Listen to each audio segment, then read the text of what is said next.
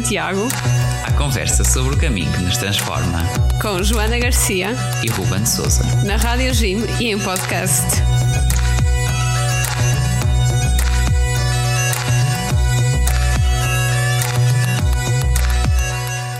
Olá a todos, sejam muito bem-vindos ao Correios de Santiago, vosso programa na Rádio Jim e em podcast sobre o caminho de Santiago. Olá a todos, sejam muito bem-vindos. E hoje temos aqui alguém muito especial. Quem é, Ruben? Temos aqui a Rita. Olá, Rita! Olá, Bem-vinda ao Reis de Santiago. Estamos aqui Muito em obrigada. força. Três semanas depois da gente se ter encontrado por terras de Compostela, não é? É verdade. Quero-vos dar uh, os parabéns por terem chegado até aqui em, em grupo. Acho que é uma, uma experiência que vale muito a pena e vocês conseguiram terminá-la e também pelo, pelo vosso podcast, que foi uma bela ideia. Não sei quem a teve, mas, mas gostei. Hum, Foi mais ele do que eu. isto vem tudo do nosso mentor, o nosso mentor que É também, verdade. também aí esteve e que caminhou connosco, o Padre Filipe Rezende, e, e é isso, é isso. Ó, pronto, também, também estamos aqui muito contentes por estarmos de novo a falar com o, eh, aqui em direto com Santiago Compostela, não é? Porque é aí que, nós, que tu estás e, e precisamente foi aí que nos conhecemos, eh, porque eh, tá- estávamos alojados no, no hostel onde trabalhas, eh, aí em Santiago. eh, pronto, e nós já vamos falar um bocadinho sobre isso daqui, daqui a pouco, não é? Mas se calhar para começar, pedíamos para eh, contar-nos um pouco sobre quem tu és e, e assim na tua vida, o caminho que fizeste para chegar até, até aqui ou até aí a Santiago hoje. Ah, ok. Então, eu queria começar por agradecer o vosso convite para, para estar aqui. Nada E- com todo gosto. Não precisas de agradecer. Fiquei, fiquei muito feliz por, pelo, vosso interesse também na, disponibilidade na minha história. E pronto, esse teu sorriso maravilhoso que, nó- que, que nós eh, estamos aqui a ver nesta chamada em direto, que está muito bom, muito bom. Obrigado. Eh. Obrigada. Vou, vou então apresentar-me assim, resumidamente. Eu chamo-me Rita, tenho 24 anos eh, e estudei desporto de natureza e turismo ativo. E vejo-me a mim própria como uma viajante. Basicamente, estou sempre por aí, pelo mundo. Já alguma vez fizeste o caminho de Santiago? Só assim por curiosidade mesmo. Sim, ah, eu, eu cheguei aqui exatamente fazendo o caminho. Fiz o, o caminho português pela costa. Saí, abri a porta da minha casa, saí daí e comecei Saíste até de Santiago. casa? De casa, Porque sim. tu, no fundo, a tua casa original não é Santiago Compostela, mas é aqui pertinho até onde nós estamos. Nós estamos aqui em São João da Madeira, perto do Porto, não é? E tu és de. Lembra-me? De Lubão, Lubão, Santa Maria da Feira, não é? sim. Pronto, portanto, tudo aqui, esta zona sul da, da- da área metropolitana do Porto, e, e daqui fizeste então os 270 ou não, não sei, mais talvez, No final deu 300 e poucos quilómetros. pois pela costa, não é? E foi um dia que decidiste sair, ah, há quanto tempo foi? Ah, fiz em abril, no início de abril. Hoje está tudo super fresquinho, ah, que lá está, sai- sais de casa e decides ir fazer o caminho da costa até Santiago. E quando decidi, o que é que te levou a, a- fazer o caminho? Tu foi, foi algo que decidiste por ti própria? Foi, foste sozinha, acompanhada? Quem é que alguém te puxou? Alguém te desafiou? Certo. Ah, não, foi, foi uma ideia própria, já, já tinha pensado sobre isso por volta de 2019, por aí, e comecei a convidar ah, o pessoal para vir comigo, só que ninguém queria vir, ou não tinha tempo, ou acontecia alguma coisa, e acabamos por não vir. Ah, depois meteu-se a pandemia e eu desisti um pouco da ideia e, e voltou, voltou agora. Não, não sei se já ouviram falar do o chamamento. Sim. Claro, que há- há muita sentimos. Exato, há muita gente que sente esse impulso para fazer o caminho e eu senti, e pronto, ninguém queria vir, então decidi vir sozinha. Na mesma, sim. Se eu te pedisse para contar alguma história marcante que te tenha ocorrido durante o caminho e até hoje tem um lugar muito especial dentro do teu coração, o que é que tu me contarias e porquê? Assim, uma experiência que me marcou muito durante o caminho foi uh, ter conhecido uma senhora, uh, Mayel, Mayel, não sei, não sei se estou a pronunciar bem o nome okay. dela, porque ela é uma senhora já idosa da, da Holanda e, e, veio sozinha a caminhar desde a Holanda, sem telemóvel, desde a Holanda, sem nada. Sem telemóvel e desde idosa ainda por cima. Tinha mapas físicos em papel e, viajava assim. É preciso muita coragem. Uau! E, e ela inspirou-me muito, muito, muito. Mas encontraste já, já aqui mais no início do caminho? Ou mais para o fim? Não, encontrei, a, foi numa das primeiras noites, num dos albergues onde eu estava, acordei à meia da noite com alguém a gemer de dores. Uh, e depois uh, vi que era a senhora que estava por baixo, estávamos num beliche, ela estava na cama de baixo e eu vi que era ela, então fui lá ajudá-la, dei-lhe magnésio, Uh, também tinha um, um, creme analgésico e, e coloquei assim e pronto, e, e ficámos a noite, quase a noite toda a, a, conversa. Que bom. E lá está, isso, isso de, de repente, vocês as duas fizeram um ato corajoso que não é para qualquer um, que é de ir assim sozinho uh, à aventura e, e, e sem, sem, sem, telemóvel, ainda, ainda mais sem redes está, não é? Ainda mais, pronto, sim, sim. Não. Acho que isso viajar sem telemóvel já é outro nível. Sim, é outro nível completamente diferente. Uma desconexão. E, e depois também há, há, sempre aqueles receios da, da segurança, não é? E uh, pronto, alguém, isto não, sim, não, é, não tem nada a ver com sexismos, mas alguém, sim, alguém já me disse que. Uh, sendo mulher ainda se questiona, ainda se coloca mais a questão. É? Já me disseram isso imensas vezes também. É, sim, é, essa questão coloca-se muito, tanto no caminho de Santiago como noutras viagens, noutros países, etc. Mas penso que não, não podemos deixar de fazer as coisas por esse medo, digamos assim. E também sentiste ao longo do caminho que, que não havia grandes riscos de segurança, no sentido que, pronto, Portugal e Espanha é conhecido por ser um país seguro, agora não sei, há sempre situações que podem surgir. Não sei se também surgiu algo que. Uh, assim, não, no, no geral senti-me sempre, sempre bem. Uh, os quartos nos albergues normalmente são mistos, mas sempre bem, nunca aconteceu assim nada de estranho. O que é que foi mais desafiante para ti durante toda a peregrinação e qual é que foi o maior ensinamento que tu trouxeste desse desafio? Ok. Um, eu acho que o mais desafiante para mim durante o caminho foi ali por volta do quinto, sexto dias, que já estava assim difícil de, de ignorar as dores. Já tinha bolhas, doía a anca e estava. As dores na anca são a pior parte. Sim. para mim ainda estava pior do que, do que a dos pés. E, e pronto, essa parte foi, foi mais difícil, mas um, nesse momento eu lembrei-me de uma, de uma frase do Sadhguru, que é um, um guru espiritual indiano. Ele, não sei se a frase é dele, mas ouvi-o dizer uma vez que, que a dor é inevitável, mas o sofrimento é uma escolha. E eu, eu tornei mais ou menos isso o meu mantra e, e ajudou-me oh, imenso a continuar e acho que vou, vou levar isso comigo para, para o resto da vida. Acho que faz todo sentido. Sim. E depois de, de teres então, uh, pronto, nessas últimas etapas sentiste mais dor, uh, conseguiste manter uh, pronto, essa disposição certa para continuar e, e depois assim mais na chegada, como é que foi esse, os, últimos, os últimos passos, digamos, as últimas etapas? então, depois desse sexto dia, que eu comecei a mentalizar e o meu corpo começou-se a habituar e tudo, passou-me um pouco as dores. Quando, quando eu cheguei aqui, eu demorei 13 dias a chegar cá. E, e quando eu cheguei, estava nova. Se, se, se, eu pudesse, voltava a pé para trás. Estava bruta para, continuar. Não estava assim cansada nem nada, mas um, não sei explicar como é que foi a chegada, porque não, não senti logo. É como. ok, cheguei, é real. Mas ainda não caiu em ti que chegaste.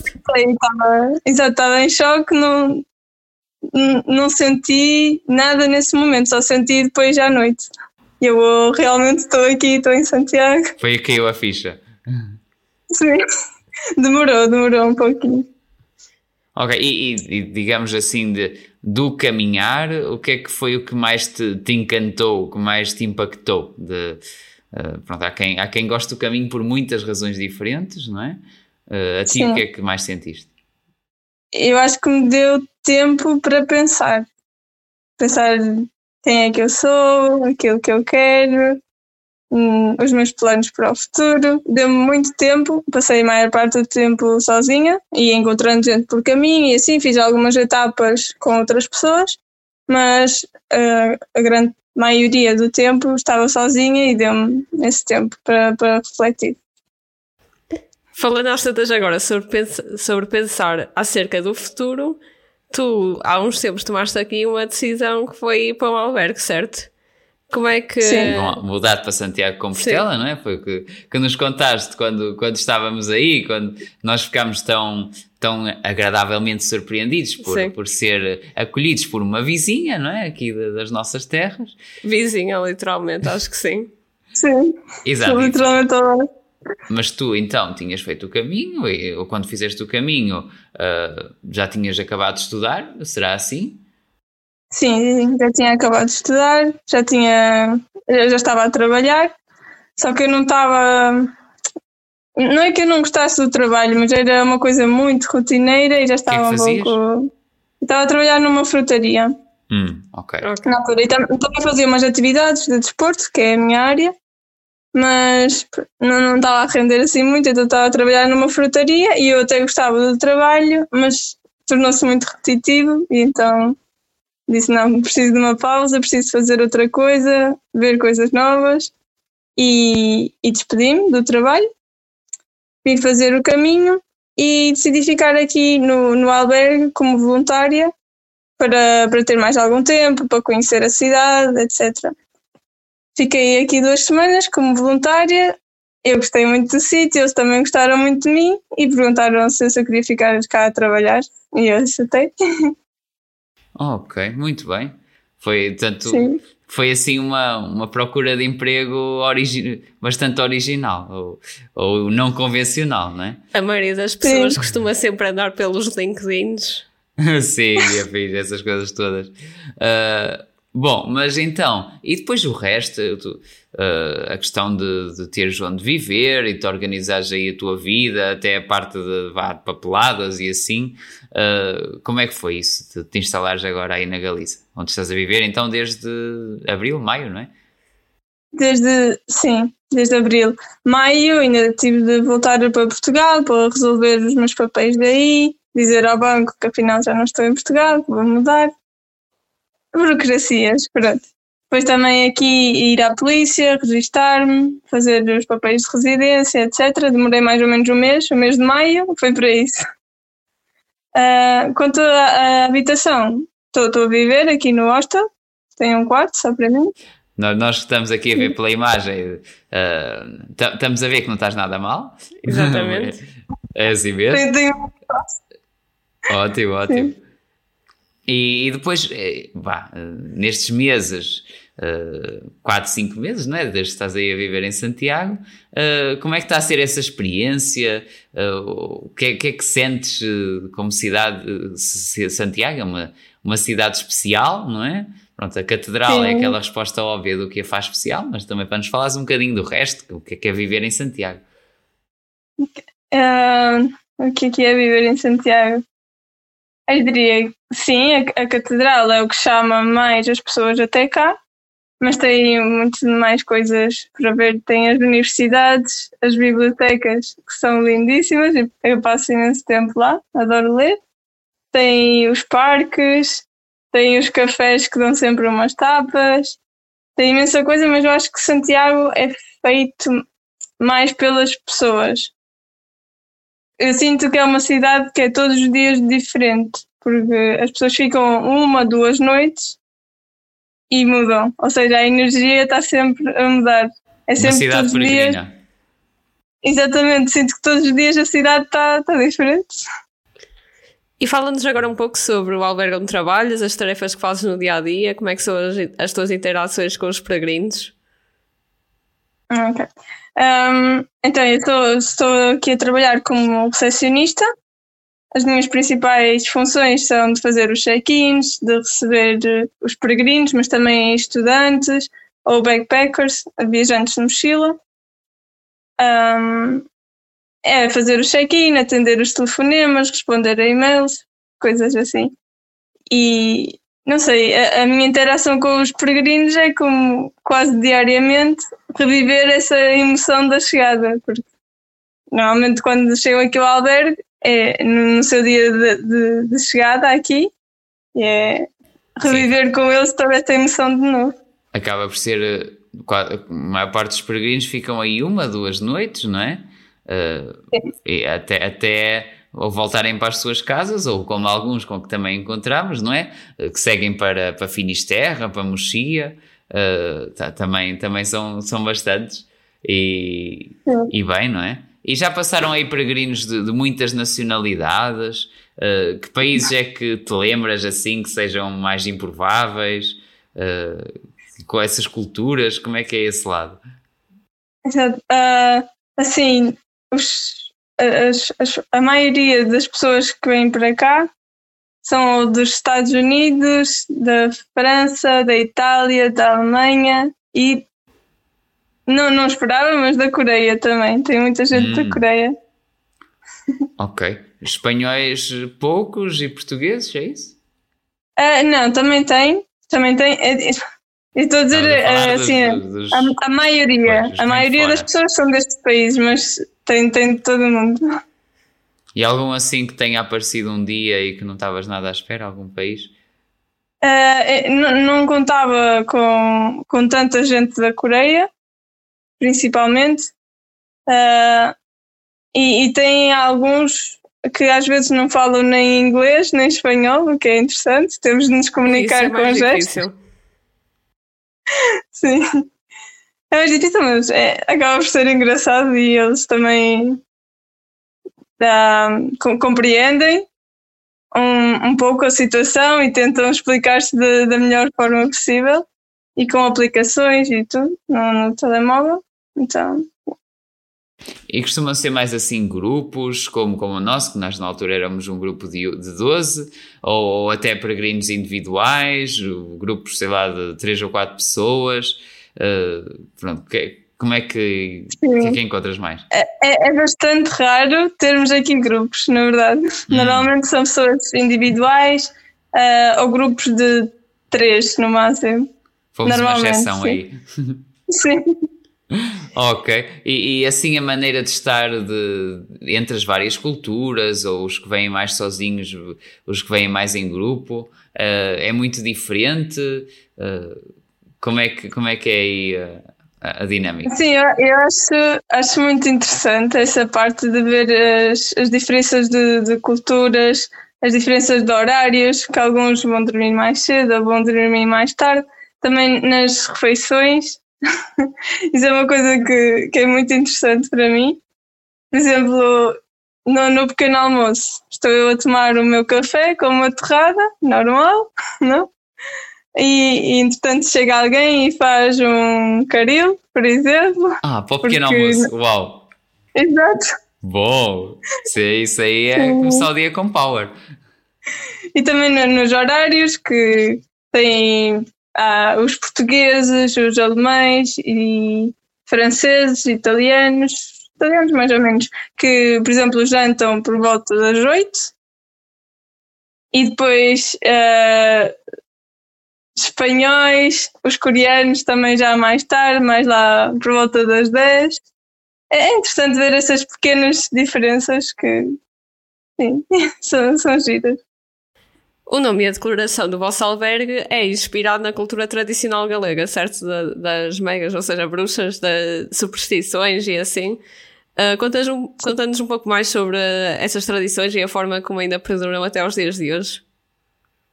Ok, então uh, a ideia, pelo menos, que eu tinha e que acho que a maior parte das pessoas tem sobre Santiago é que tem uma, uma tradição muito religiosa, muito cristã, mas na verdade as fundações da cidade são pagãs.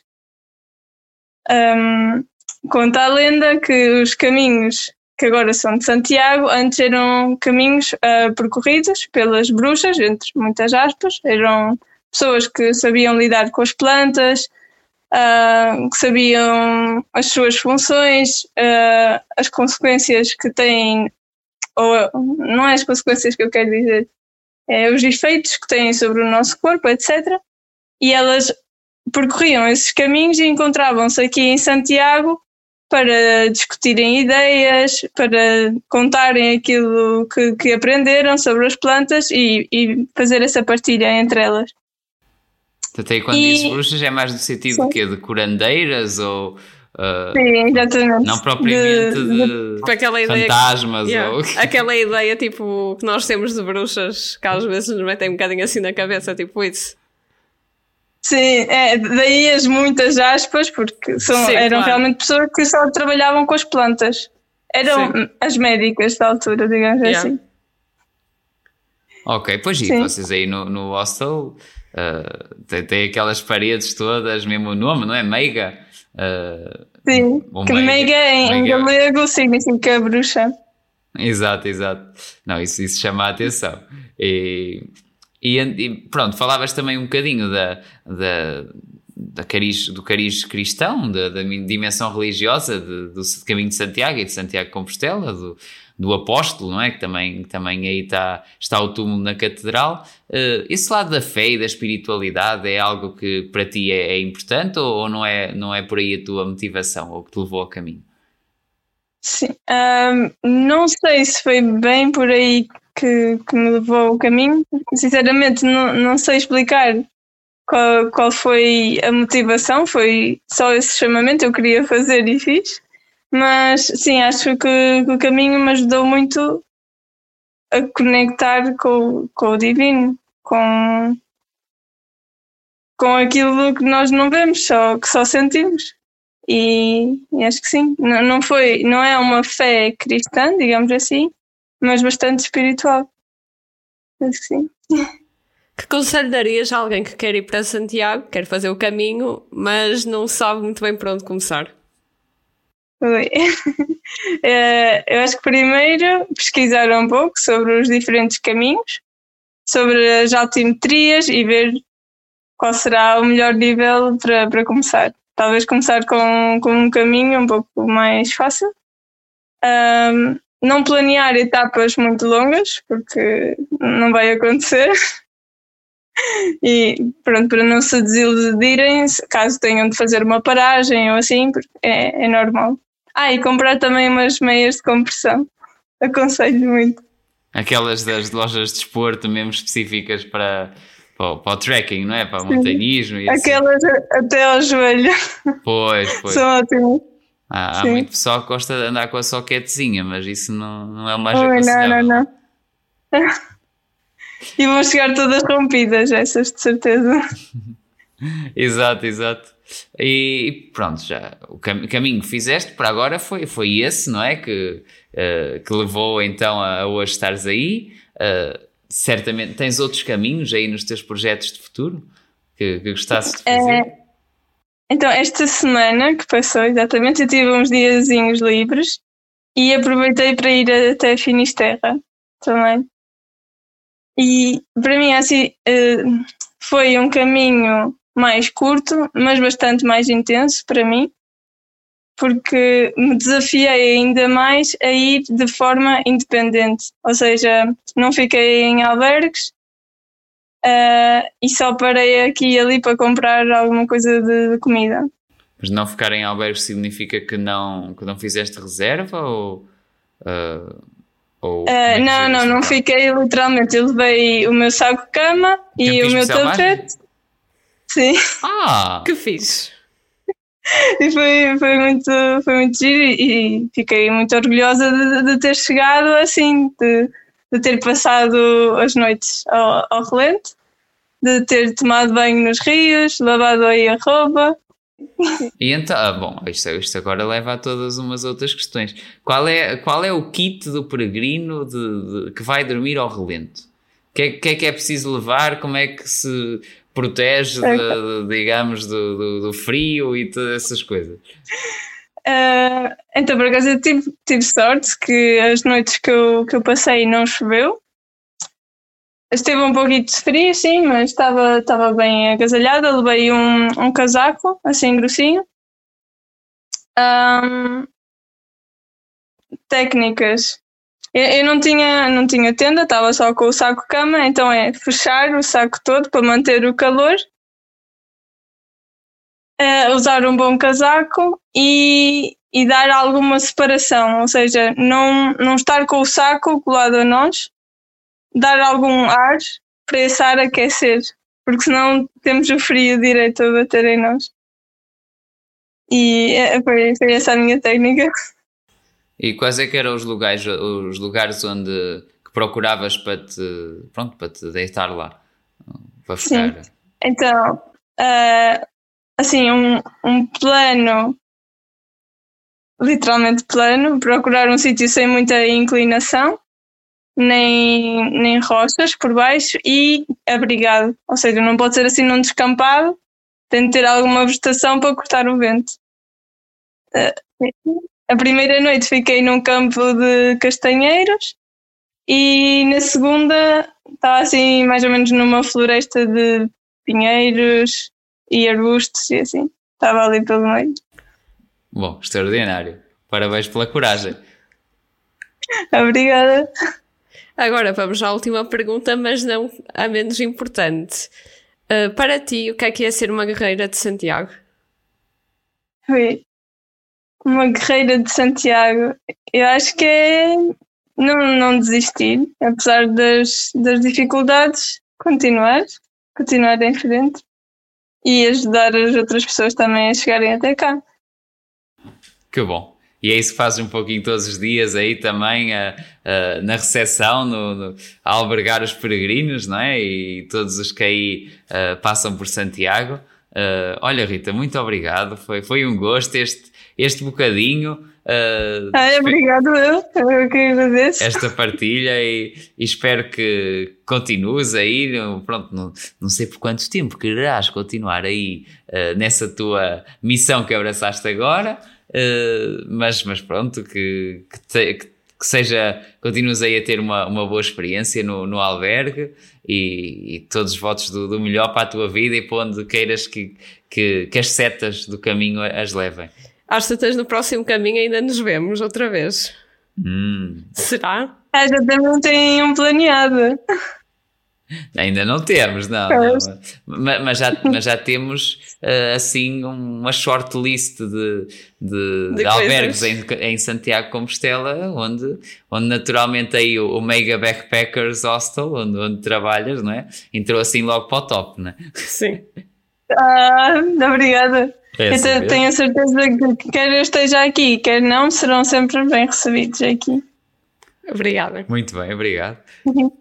E despedimos os nossos ouvintes.